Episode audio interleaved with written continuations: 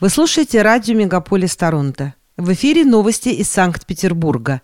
У микрофона Александра Кутузова. Здравствуйте, слушатели радио «Мегаполис Торонто». С новостями из Петербурга Александра Кутузова. Нынешний февраль удивляет петербуржцев значительным, почти на полтора градуса выше нормы, подъемом средней температуры воздуха. Особенно запомнилась горожанам вторая декада февраля, тогда циклон принес в северную столицу оттепель с проливным дождем. Осадки и растаявший снег почти затопили улицы города. Сильнейшие потоки наблюдались на Выборгском шоссе, проспекте Луначарского, Васильском острове и в центре города. Где-то вода была настолько высокой, что у легковых машин глохли моторы, а пешеходам при пересечении улиц вода заливалась даже в высокие резиновые сапоги. Но, как водится зимой, потепление сменилось похолоданием, и городские дороги и тротуары покрылись ледяным панцирем. В результате многочисленные ДТП и травмы петербуржцев. В Мурино из-за огромной наледи люди не смогли спуститься по ступенькам пешеходного перехода, а в Сестрорецке блогеры запечатлели вынужденное передвижение несчастной жительницы по обледеневшему тротуару на коленках. Причиной этой неприятной ситуации стали забитые снегом и льдом входы в ливневки и трубы дорожных водостоков, очистки которых позже были привлечены 43 бригады Петербургского водоканала. И вновь пожары – Крупное возгорание возникло 19 февраля в автосервисе поселка Бугры Ленобласти после взрыва газового баллона. Огонь охватил почти 500 квадратных метров. Пожару был присвоен повышенный номер сложности. Горели деревянное здание автосервиса, двухэтажная пристройка и четыре вагончика. Была угроза повторного взрыва, распространения огня на соседние хозпостройки и частные дома. Дым от пожара был отлично виден в черте города. К счастью, никто не пострадал пострадал. На следующий же день вновь во Всеволожском районе загорелся склад. Огонь на тысячи квадратных метрах удалось потушить лишь к полуночи. На месте работали 20 огнеборцев и 4 единицы техники. Теперь несколько городских новостей короткой строкой. В Таврическом дворце стартовал форум труда, посвященный созданию новой концепции общего миграционного пространства стран СНГ, в которой должны быть учтены современные изменения структуры рынка занятости трудовых мигрантов, а также особенности миграционных потоков между государствами. Планируется создание рабочей группы, в которую войдут представители исполнительной и законодательной власти, а также бизнеса. Замечу, что в Петербург в прошлом году через пункты пропуска приехали более полумиллиона иностранных граждан. На миграционный учет стали 1 миллион 600 тысяч человек, а сняли с учета миллион триста тысяч мигрантов. Следственный комитет возбудил уголовное дело из-за нелегальной свалки опасных отходов под Петергофом. Виновным будет грозить лишение свободы до 8 лет или штраф до 300 тысяч рублей. Напомню, что в новогодние праздники на свалке возник пожар, который тушили целую неделю. Кроме того, местные жители опасаются, что это нелегальное скопление мусора может стать источником химического заражения воды и почвы.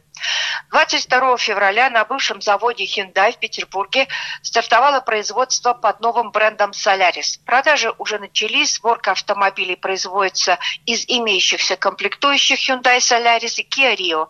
В день выпускается по 6-8 машин. За прошлый год в Петербурге подорожали шоколад, какао и конфеты. В связи с этим городские кондитеры вынуждены поднимать цены, экономить на упаковке и снижать вес готовой продукции. Впрочем, рынок товаров повседневного спроса вырос на 41%. При этом петербуржцы все чаще отказываются ходить по магазинам, предпочитая заказывать интересующую их продукцию на маркетплейсах. В этом году лидерами рынка стали сервисы Сбермаркет, Вкусвилл, Самокат, Яндекс, Лавка и Озон Фреш. Комиссия по молодежной политике законодательного собрания Северной столицы поддержала предложение запретить несовершеннолетним делать покупки в табачных магазинах. Будем ждать результатов. В городе также обсуждается новая идея реализации товаров с истекающим сроком годности. Их можно будет направлять на благотворительность, не платя НДС. Предложение касается только свежих овощей и фруктов, мучных и макаронных изделий, круп, готовых продуктов, детского питания, соков, воды, чая и кофе. Мясо и яйца из этого списка исключены. Объем передаваемых на благотворительность продуктов не должен превышать 1% от выручки за минувший год, что позволит контролирующим организациям учитывать освобожденные от налога средства. По мнению экспертов э, сервиса Яндекс Недвижимость, рост стоимости готовых квартир в Петербурге оказался ниже, чем в Сочи, Москве и Новосибирске. В настоящее время в северной столице цена квадратного метра готового жилья составляет около 200 тысяч рублей. На рынке новостроек выше, начиная от 240 тысяч рублей. Как сообщили в дирекции скоростного сообщения, РЖД собирается обновлять интерьер поезда «Сапсан» и добавить в каждый состав купе с двумя лежачими местами. Полки для этой цели будут предоставляться российскими производителями. Изменится и остальной состав вагонов бизнес и первого класса. Планируется установка новых кресел. В эконом-классе будут улучшены спинки сидений и смонтированы розетки. Напомню, что Сапсаны – это самые быстрые пассажирские поезда в стране, которые успешно курсируют между Москвой и Петербургом, начиная с декабря 2009 года. Если вы не знали, то сообщаю, что 9 февраля отмечается Международный день стоматолога. Вице-губернатор Олег Эргашев поздравил дантистов Петербурга с профессиональным праздником, открыв в 33-й городской стоматологической поликлинике новое диагностическое оборудование – трехмерный дентальный томограф. Чиновник сказал, что Смольный и далее планирует инвестировать в развитие стоматологической службы северной столицы. Вице-губернатор с благодарностью отметил успешную работу петербургских стоматологов по ранней диагностике злокачественных заболеваний полости рта. В этом году еще одним приоритетным направлением стала программа льготного зубопротезирования, в которой участвуют 34 государственных и 32 коммерческих стоматологии города. Однако, как уточнил глава Ассоциации частных клиник Петербурга Александр Солонин, стоматологи сталкиваются с серьезными проблемами, которые неизбежно подталкивают к непрерывному росту стоимости частных услуг. Речь идет о связанном с общей инфляцией резком росте стоимости аренды помещений, зубоврачебных инструментов и материалов, о несоответствии образовательных программ требованиям рынка и нехватке врачей и среднего медперсонала. В нынешнем феврале в Петербурге лечение кариеса постоянного зуба стоит от 3000 рублей. А лечение кариеса молочного зуба, то есть у ребенка, оценивается в 2000 рублей. Вылечить периодонтит можно за 6 тысяч, а вот вырвать зуб всего за полторы тысячи. Один дентальный имплант может обойтись петербуржцу в 30 тысяч рублей.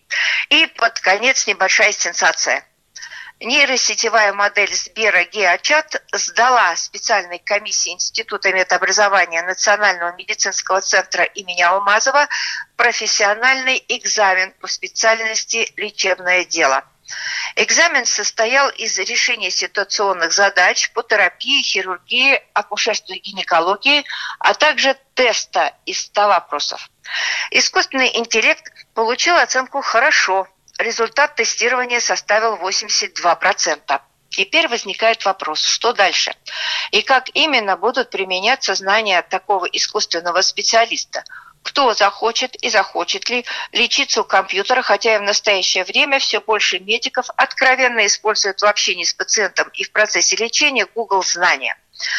Разъяснения на этот счет дали члены попечительского совета Центра Алмазова, председатель Совета Федерации Валентина Матвиенко и председатель правления Сбербанка Герман Греф, которые указали, что основной задачей искусственного интеллекта будет освобождение врача от рутины, что поможет повысить качество оказания медицинской помощи.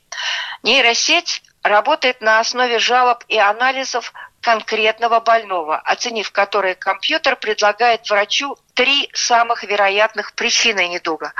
А уже решение о диагнозе и методах лечения все-таки пока будет принимать человек.